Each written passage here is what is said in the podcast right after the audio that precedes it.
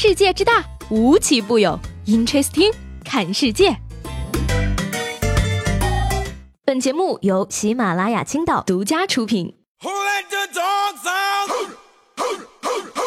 各位好，欢迎收听本期的 Interesting，我是西贝。在今天晚上刚刚结束的世界杯排位赛中呢，中国男篮终于以七十七比七十三战胜了韩国队。如果说下一场还能够打赢尼日利亚队的话，是可以确保直通东京奥运的资格的。否则呢，最后将可能和伊朗队来比较净胜分决定排名。虽然说呢，今天赢了这场比赛，但是呢，很多球迷还是觉得这次没有进入世界杯十六强是一件非常遗憾的事情，甚至呢，还送给了中国队一副对联儿。上联是有天时有地利有球迷有球员，下联是没激情没战术没防守没投篮，横批。难辞其咎啊！而且呢，不仅球迷大肆吐槽，就连不看球的饭圈女孩们也没闲着。有人说呢，杨超越都救不了中国男篮。这个故事告诉我们，只靠运气没有实力是走不远的。尽力尽力了，男篮真是带不动。恕我直言，这次世界杯从开始到现在，表现最好的就是杨超越了。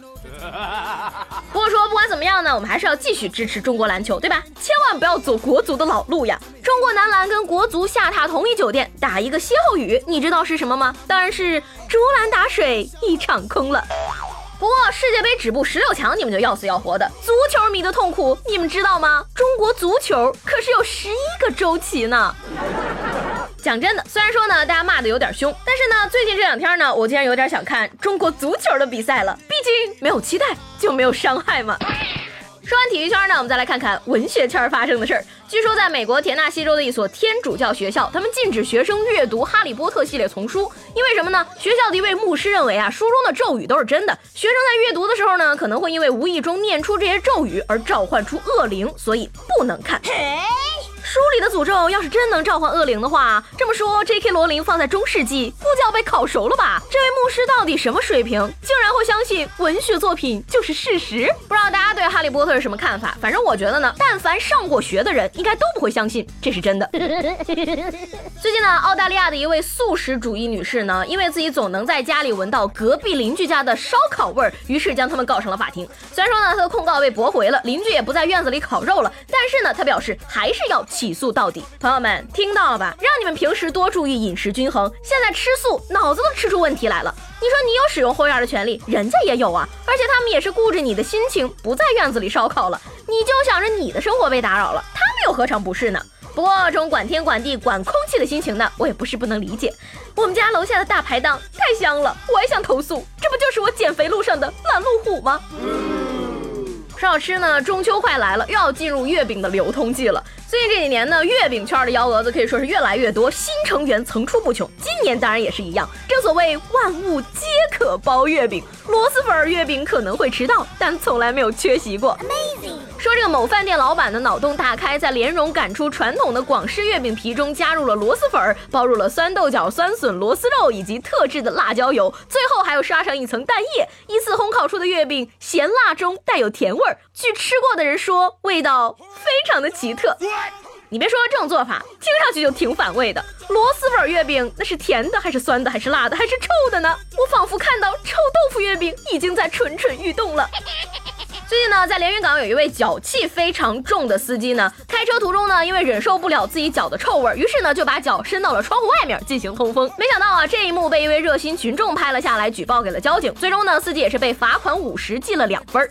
先不说安全隐患，就您这种任性，绝对是练家子呀！不信朋友们，你试试自个儿能不能在驾驶位把腿抬到窗户外边。反正呢，我是不行。针对大哥这个问题呢，我有一个不成熟的小建议啊。您这种人呢，就适合开敞篷的，比如说骑马。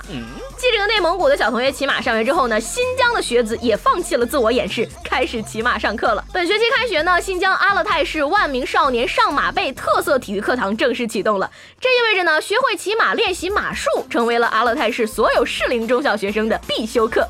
新疆的同学都发马了，四川同学什么时候能发熊猫啊？那甘肃人是不是得骑骆驼呀？你猜我们山东人到底会不会开挖掘机？贵州的必修课是老干妈的推广和制作吗？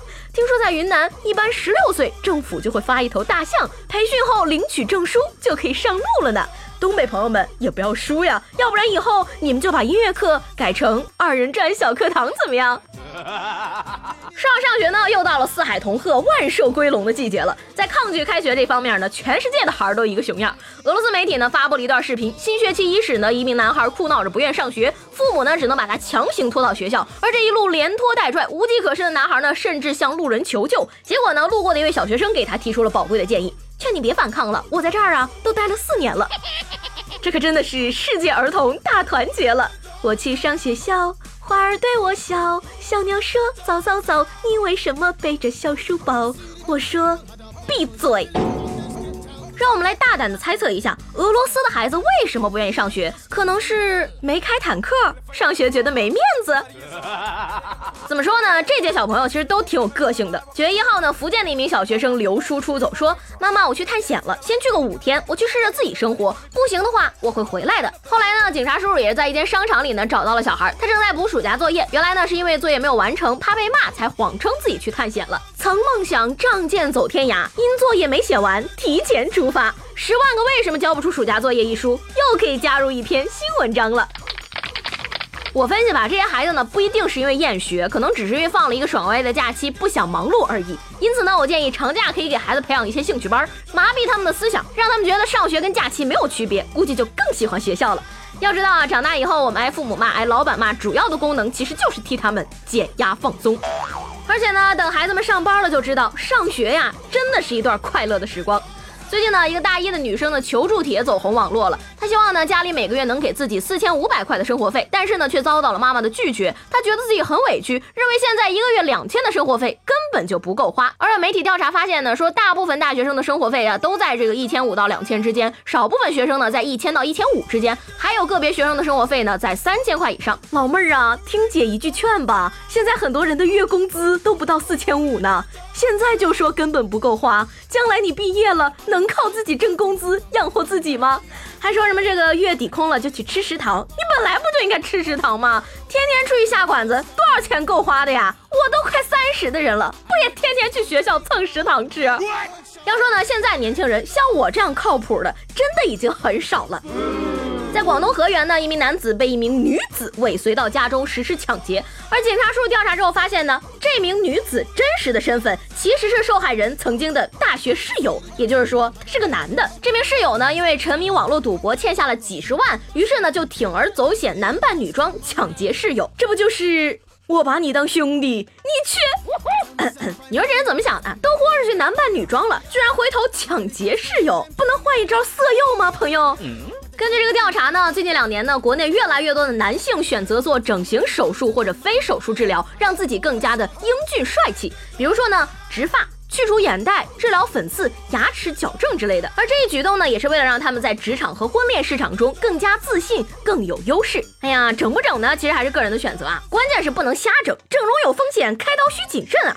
但是呢，这其实也是从侧面说明了，找工作，特别是能找一份好工作的要求越来越多了。虽然呢，我不倡导大家整容，但是呢，男性朋友们多爱自己一点还是很有必要的，特别是头发，每根头发都有自己的名字，每一根都很珍贵。九月三号呢，吉林的张先生用了两千袋过期的泡面呢，在自己家的屋内呢盖了一个泡面小屋。张先生说呢，自己一个做批发的朋友呢有一些过期的泡面，他觉得扔掉太可惜了，于是就用这些泡面给自己未出生的孩子盖了一个游戏房。大哥呀，你自己想玩能不能直说，别安孩子头上。老鼠、蚂蚁、蟑螂发来贺电，你要是真的敢把孩子放这里边来，看他奶奶不打断你的腿呀！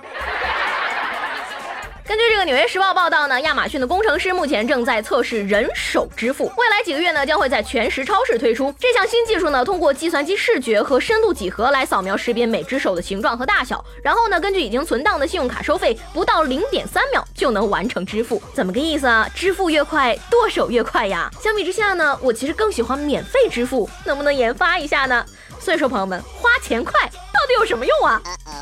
最近呢，长沙二十二岁的小陈呢，一个星期前和女朋友相聚之后，开始出现了身体不适，有这个畏寒、寒战、发热、伴干呕、咽痛等症状。随后呢，他居然被检查出血液中这个 EB 病毒抗体阳性，确诊为传染性单核细胞增多症，俗称叫做热吻病。经过这个询问呢，他女朋友近日也出现了类似的症状，极有可能也感染了这一病毒。医生建议呢，两个人一起住院进一步检查治疗。而且呢，医生还表示说呀，这个情侣接吻难免有唾液接触。可传播肺结核、病毒性肝炎、流行感冒、腮腺炎、梅毒、风疹、热吻病、猩红热等多种疾病。因此呢，情侣在疾病传染期或抵抗力降低的时候，尽量不要接吻，以免疾病传播。Amazing. 哎呀妈呀！你说你们俩啊，才二十二，差点成了吻别。行了，这个来自星星的都教授接吻之后发烧的原因，这不是也找到了吗？所以朋友们，这条新闻告诉我们一个什么道理呢？单身保平安呀！八月二十九号呢，上海的一名醉汉打了一辆出租车，他通过这个微信扫码支付车费，但是呢，这个到账的语音提示却把司机给吓了一跳。原本只有五十四块钱的车费呢，对方竟然转了一万七千五百零一块钱。